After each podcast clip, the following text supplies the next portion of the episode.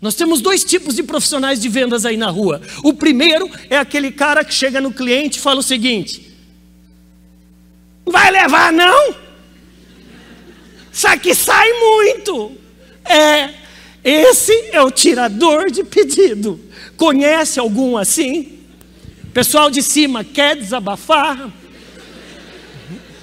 Vocês têm algum vendedor assim? Sua equipe não olha, às vezes está do lado Gente, na verdade, vem comigo, o segundo cara que eu quero acreditar que vocês estão aqui por ser esse cara. Como é que eu posso ajudar o meu cliente a ganhar mais dinheiro?